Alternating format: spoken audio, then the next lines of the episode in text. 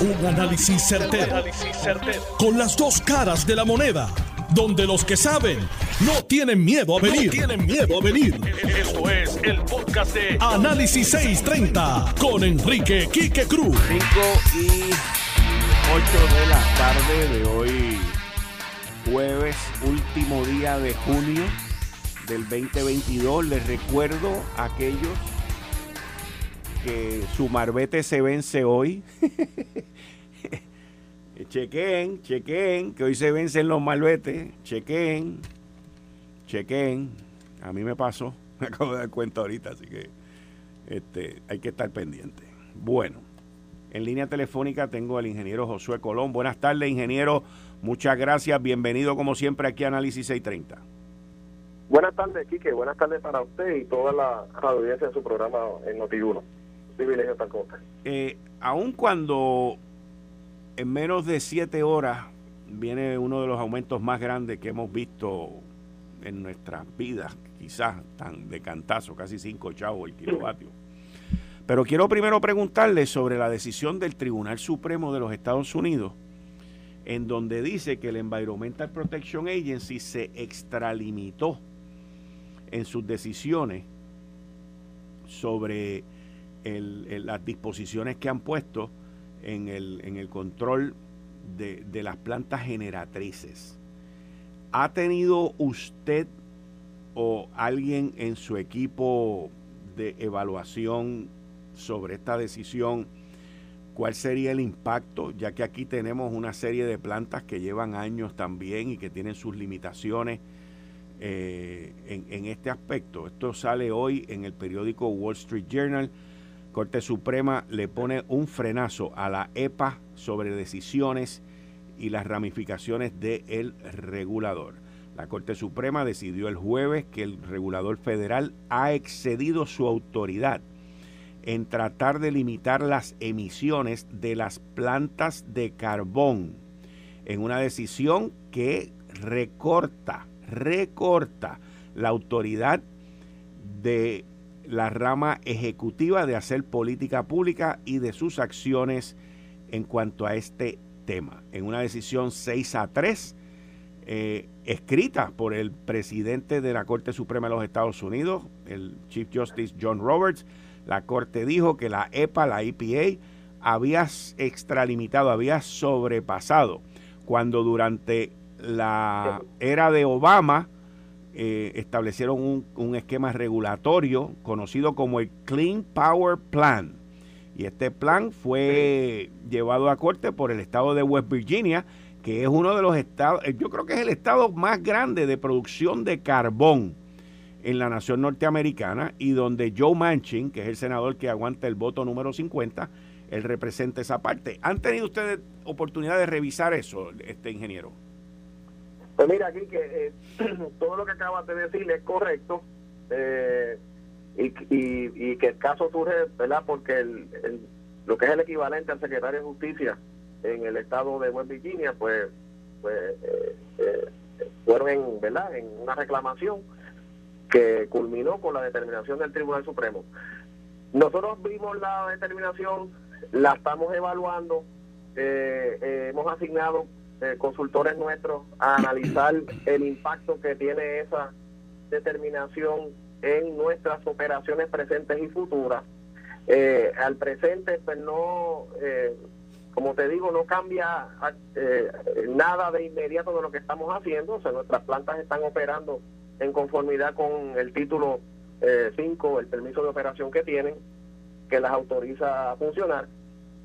pero sí estamos evaluando si esa determinación a futuro eh, pudiera tener eh, algún tipo de impacto positivo o negativo, ¿verdad? A nuestras operaciones y a cómo se regulan las emisiones de nuestras unidades generatrices en cuanto a los gases de invernadero, que, pues, todos conocemos, tienen que ver o están relacionados, ¿verdad? Con, la combustión y, con la quema de combustibles, entre otras cosas.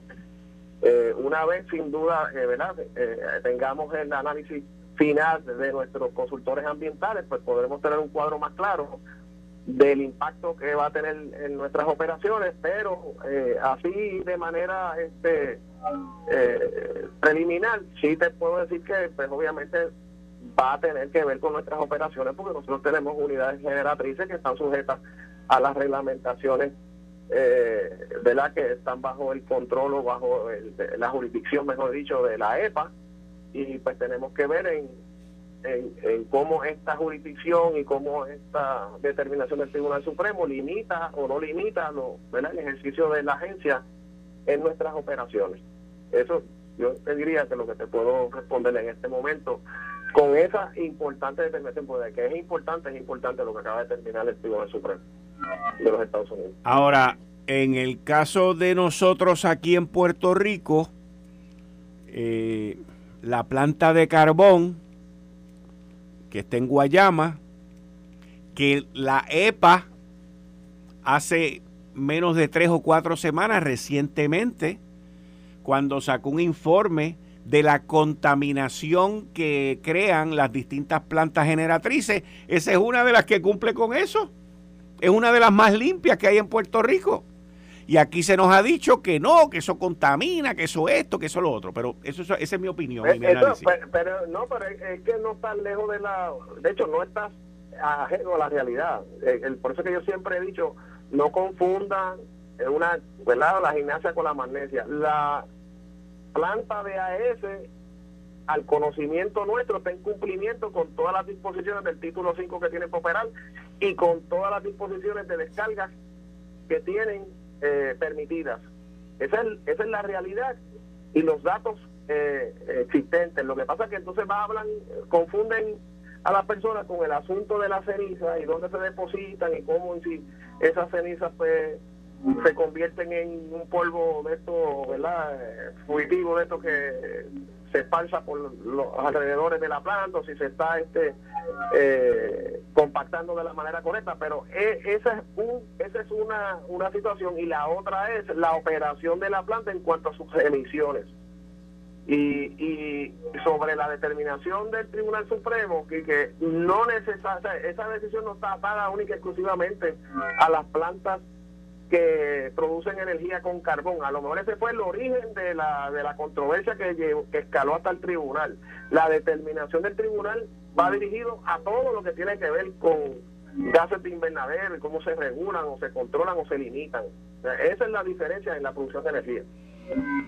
Tengo, quiero interrumpir un momento para informarle al pueblo de Puerto Rico que la Junta de Supervisión Fiscal acaba de emitir una declaración en donde están certificando el presupuesto del gobierno.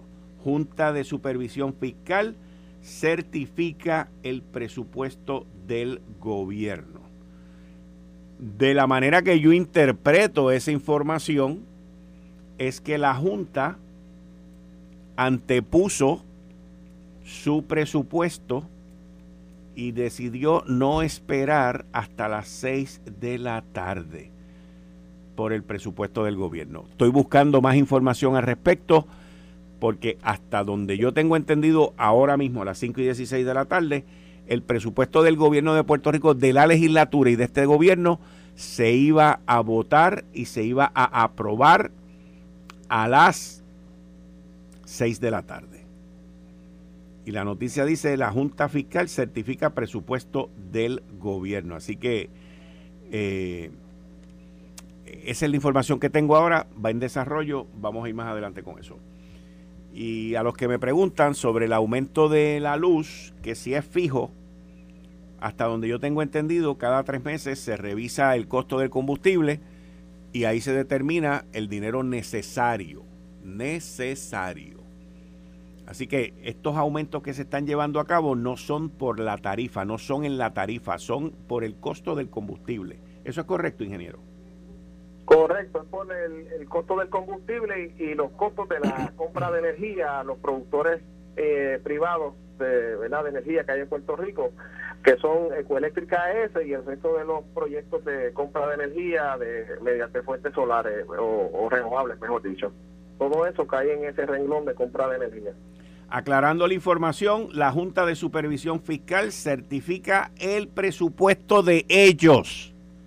El de ellos, no va el del gobierno. Así que esa aprobación, que yo me imagino que como quiera la van a llevar a las 6 de la tarde, va a ser una aprobación eh, de magazine, de show, para las gradas, porque la Junta acaba de decidir que el presupuesto que va es el de ellos. Eso lo voy a discutir más adelante. Ingeniero Josué Colón, aquí se legisló para que la, compañía de carbón se vaya, creo que es en el 2025. 27, en el, que en el 2027 debe finalizar su operación. En el 2027. ¿Y esa, em, eh, cuál sería el impacto cuando esa compañía se vaya? El impacto sobre la tarifa, porque eso va a tener un impacto sobre la tarifa. Es la, es la empresa que más barato eh, energiza Puerto Rico hoy, ¿eso es correcto? Correcto, la producción de ellos está en cerca de los 8 centavos el kilovatio y eh, producen cerca de 500 megavatios eh, de la De, la toda la producción de energía que hay en Puerto Rico por lo tanto de no reemplazarse esa generación con igual calidad igual este confiabilidad y por supuesto con igual costo puesto eh, tendrá un impacto en el costo del verdad del kilovatio hacia arriba será más costoso la producción de energía con lo que quede para producir eh, la energía y también eh, si la sustitución de esa planta no ocurre la confiabilidad en general del sistema eléctrico también se verá reducida porque ya no contaremos con 500 megavatios de producción de energía base estable 24 horas, 7 días a la semana, independientemente si hay sol, llueve, trueno, vente, que tampoco va a estar disponible. Esos son los datos reales de lo que implica apagar esa planta sin tener una sustitución para la misma, de igual calidad, de igual eh, resiliencia y de igual costo o, mejor. Ok, y, te pregunto, Josué Colón, eh, y quiero formular esta pregunta desde un punto de vista teórico, eh, porque no tengo los números reales, pero ¿Cuánto me cuesta hoy crear un kilovatio hora de diésel, del bunker, del petróleo ese que ustedes usan? La, unidades, mira, los costos ahora mismo son los siguientes. AES está en 8 centavos, el eléctrica está como en 9 centavos y las unidades nuestras que utilizan diésel en Cambalache, en Mayagüez, en el ciclo combinado de Aguirre, todas ellas están en cerca de los 30 centavos el kilovatio hora, a veces más, a veces menos, dependiendo del, del, del despacho de la unidad. Ok, las de, espérate, espérate, espérate, espérate. Más alto. Ok, espérate, ok, las de diésel están a 30 centavos el kilovatio hora. Ok, y, y Costa Sur, que lo hace con gas natural. Costa Sur, que ahora mismo está operando en una combinación de gas y bunker, el costo está rondando los, los 20 centavos, un poco menos, por ahí anda el, el costo de producción. Y, el, y en la unidad de San Juan, la número 6, que está en gas natural, 100%, está como en 17 centavos. Esa es la de New Fortress. Exacto. O sea que, ¿cuál es, cuál es el, el, lo que uno debe entender aquí? Sí es cierto que todos los combustibles se han visto afectados en su costo por consecuencia de la guerra entre Ucrania y Rusia. Eso es un hecho. Aquí en Puerto Rico y alrededor del mundo. O sea, no es solamente la bomba de gasolina, es para la producción de la energía eléctrica. Ha ocurrido exactamente lo mismo. Sin embargo, es igualmente cierto y correcto que la diferencia entre esos costos, cuando tú comparas vis a vis el gas natural puesto aquí en Puerto Rico, tanto en el que está en el norte como el que está en el sur, versus versus el, el costo del, eh, del diésel, la diferencia es de 50% más caro el diésel, la producción con diésel que con gas natural puesto aquí. O sea que, porque a veces uno compara en Henry Hub y en otros mercados, pero no, vamos a hablar del gas puesto aquí.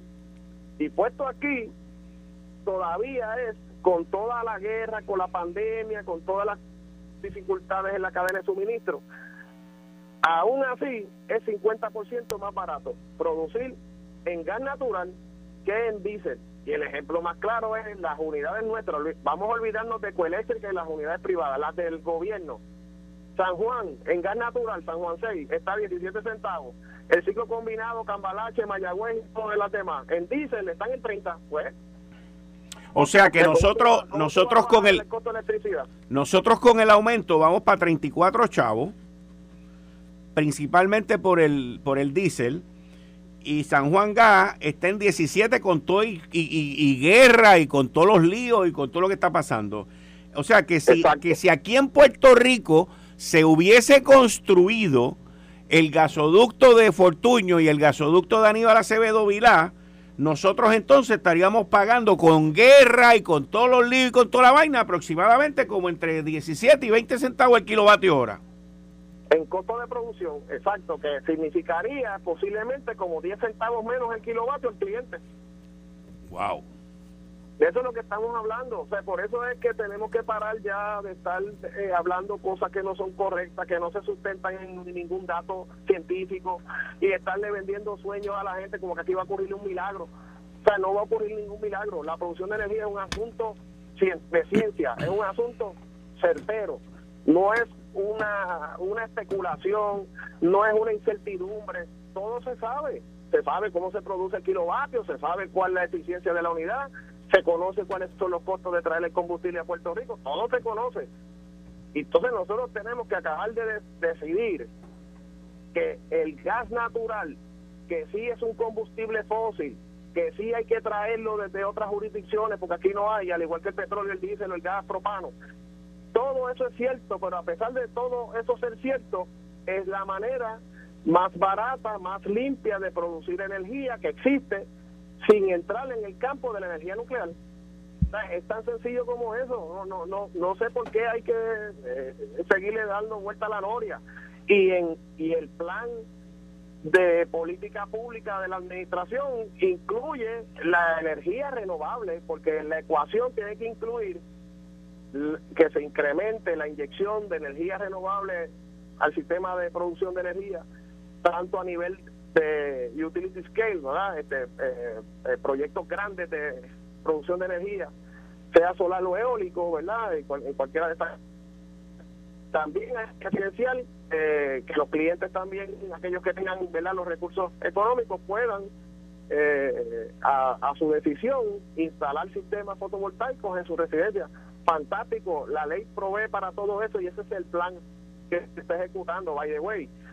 Yo acabo de firmar el día de hoy nueve proyectos de los que se están en la etapa final ya, que van a ser, eh, son de ser megavatios, que se acaban de enviar a la consideración final del negociado. Ya tienen mi firma y tienen la firma de los proponentes privados.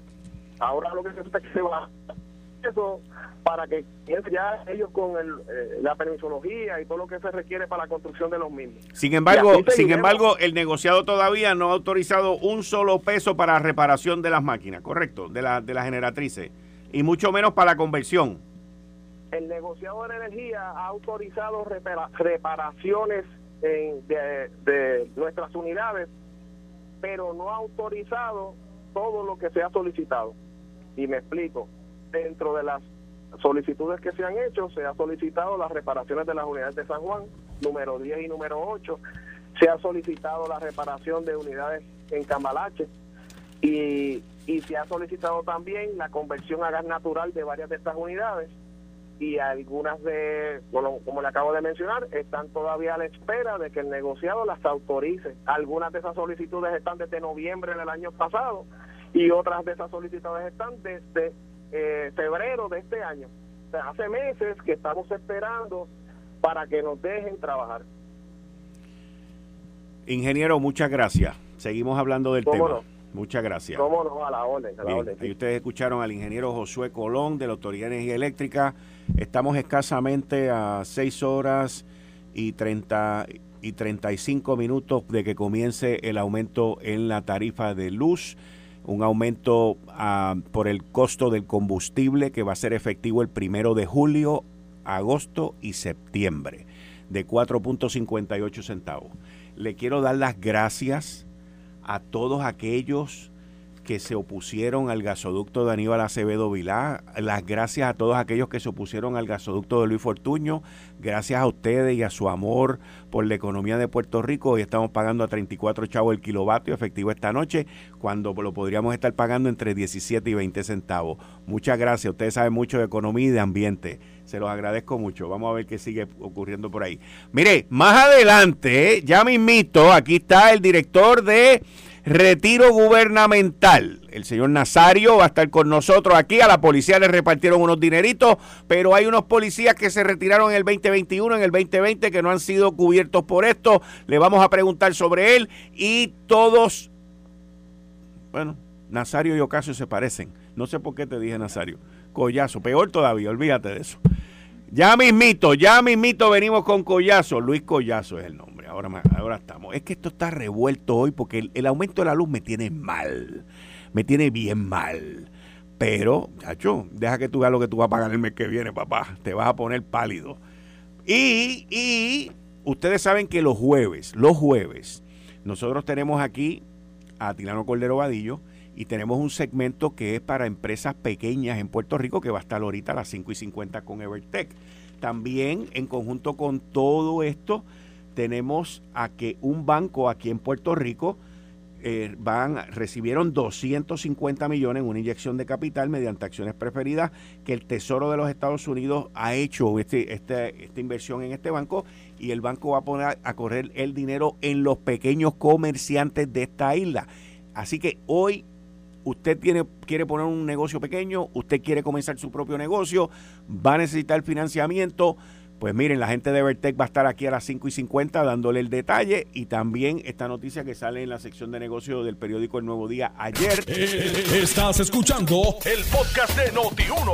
Análisis 630 con Enrique Quique Cruz. Hay varios policías que me han escrito que ellos eh, están retirados y que ellos no recibieron notificación y no recibieron dinero. Sí, pues mira aquí que eh, en el día de ayer eh, anunciamos junto al gobernador el programa de retiro mejorado para todos los policías de las leyes 1 y 447, para los policías activos, que son alrededor de, de 6 mil, quienes van a, estar, eh, van a estar recibiendo, ya recibieron en el día de hoy en sus cuentas 401k, mejor conocido como el Plan 106, los primeros 250 millones de depósitos de un total de 850 millones que va a ser depositado en los próximos 15 años como parte del programa de retiro mejorado esto para nutrir sus cuentas del plan 106 y que al momento de retirarse tengan más dinero en su bolsillo, tengan un beneficio de retiro adicional a los que ya tienen.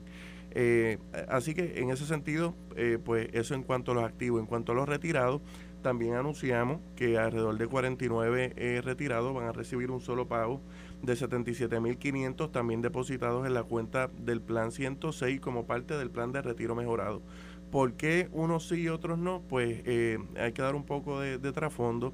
Esto surge porque el gobierno aprueba el 3 de agosto eh, la ley 81 de 2020, 3 de agosto de 2020, y no es hasta enero 2022 que se llega a un acuerdo con la Junta de Supervisión Fiscal, ya que la Junta nunca dio paso a la implementación de la ley 81. En ese sentido, las negociaciones y el acuerdo del gobierno con la Junta es, mira, estas personas que se retiraron a la edad mandatoria de retiro, que son los 58 años eh, de edad y 30 de servicio, van a recibir un pago de 77.500.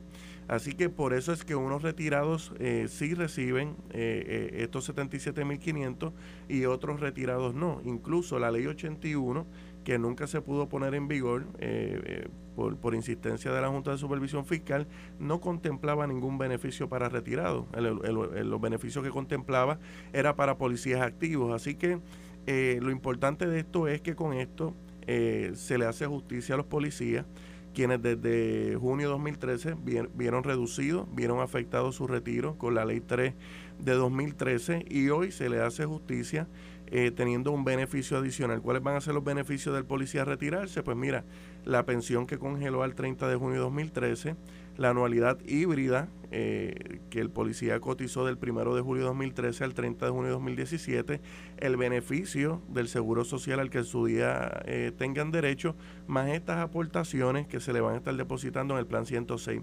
En promedio, aquí cada policía se va a estar llevando alrededor de 120 mil hasta un máximo de 152 mil dólares que le van a ser depositados en su plan 106 y esto aparte de las aportaciones que han venido realizando al plan y que continuarán realizando el plan 106 eh, hasta el momento en que se retiren. Así que un policía se podrá llevar eh, unos 170, 180, 190 mil dólares solamente del plan 106 al momento de retirarse. Lo que se buscó con esto es que eh, contemplando los beneficios antes mencionados, seguro social, pensión congelada, anualidad híbrida y depósitos en el plan 106, el policía cuente con un beneficio de jubilación de alrededor del 50% de su salario.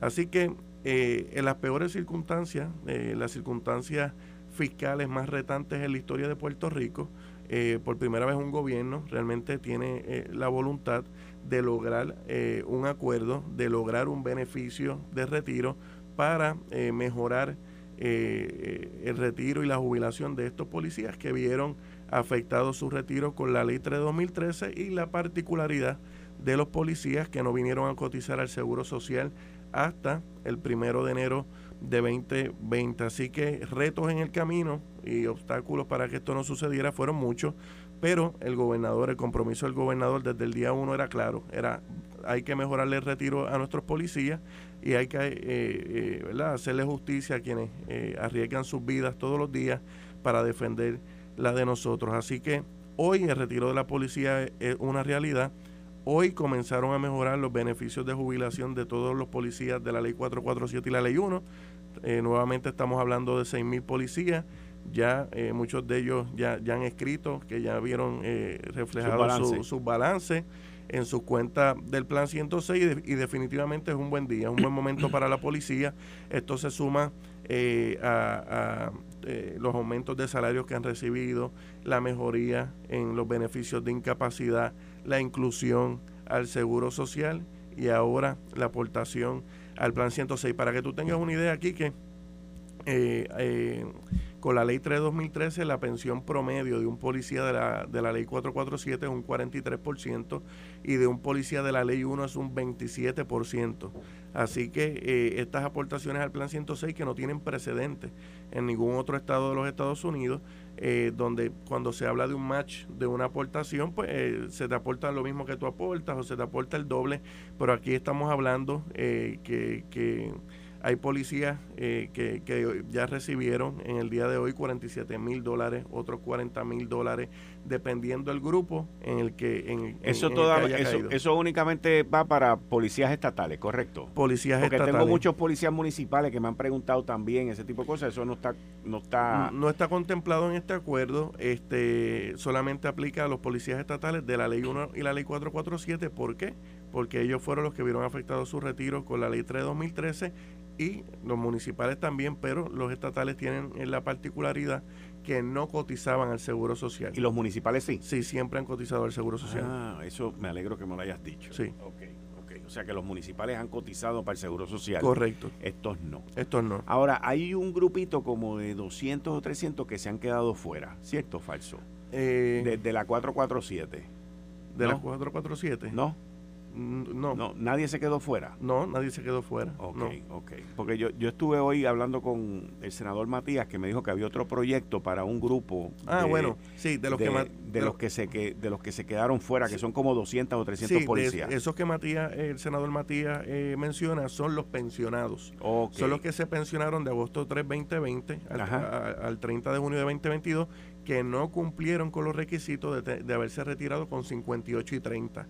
Esos no recibieron los 77.500 por no contar con esos requisitos, que entiendo que el senador Matías eh, va a presentar o presentó un proyecto para cubrir a este grupo de policías que a lo mejor se retiraron con 56 años y 32 de servicio, 58 eh, años de edad pero 29 de servicio. Así que entiendo que de ese grupo es que estamos, que estamos hablando. Luis, pues muchas gracias. Siempre a la orden. Manténganse al tanto para que vengan un poquito más a menudo, porque ahora van a haber unos cambios también y y este hay, hay, muchas preguntas allá afuera. Si, si hay policías o municipales u otra gente que tienen preguntas sobre esto, ¿ustedes tienen algún portal que se puedan referir, que la gente pueda escribirles y alguien le conteste? Sí, tenemos un email eh, que hemos creado para esto, se llama retiro mejorado policía arroba retiro.pr.gov retiro mejorado policía arroba retiro.pr.gv y todos los policías que recibieron eh, este beneficio pueden entrar a la página de retiro y hay un link con una calculadora donde pueden entrar su número de placa, últimos cuatro del Seguro Social y pueden modelar cuántas aportaciones eh, van a recibir dependiendo la fecha en que se retiren. Si me retiro en el año fiscal 2023 recibo tantas aportaciones, si me retiro en el año fiscal 2025 eh, recibo tantas aportaciones y ya hemos recibido buen feedback eh, de, muchos policías que han entrado y han podido ver, dependiendo, ¿verdad? estimando la fecha de retiro, cuántas aportaciones van a poder llevarse en el plan 106. Muchas gracias, Luis. Gracias a ti, como siempre. Bien. Gracias. Bueno. Atilano Cordero Vadillo, buenas tardes, bienvenido, muchas gracias. Muy buenas tardes, Quique. Muy buenas tardes a El botón mágico, el botón mágico. Ok, dale. Un cordial saludo a, a nuestras audiencias, tanto local como internacional y como todos los jueves aquí, que para mí es un placer y un honor estar aquí compartiendo con todos nuestros escucha. Hoy, como sabe que yo me gusta siempre la sesión de negocio, empresarismo, pues tú tienes una noticia ahí buena. Tienes una noticia buena de una buena entrevista que hay unos dineros del gobierno federal, y hay un banco que le va a estar, estar eh, dando esos préstamos en Puerto Rico, donde se van a beneficiar especialmente los pequeños y los medianos comerciantes. Eh, tú, te leíste la noticia. Yo me leí la noticia. Y yo me la leí también. Sí. Pero tú eh, me traes la noticia que le escribe Joan Isabel González en la sección de negocio del periódico El Nuevo Día, y es algo que hasta cierto punto es llamativo eh, porque esto, esto involucra al Tesoro de los Estados Unidos, que hace una inversión en un banco. En un banco que tiene sucursales aquí en Puerto Rico y en la Florida, y que esa inversión es destinada, por lo que yo entendí de la noticia, a que se den préstamos a pequeños y medianos negocios. Esto fue el, podcast de Notiuno. Análisis 630 con Enrique Quique Cruz. Dale play a tu podcast favorito a través de Apple Podcasts, Spotify, Google Podcasts, Stitcher y notiuno.com.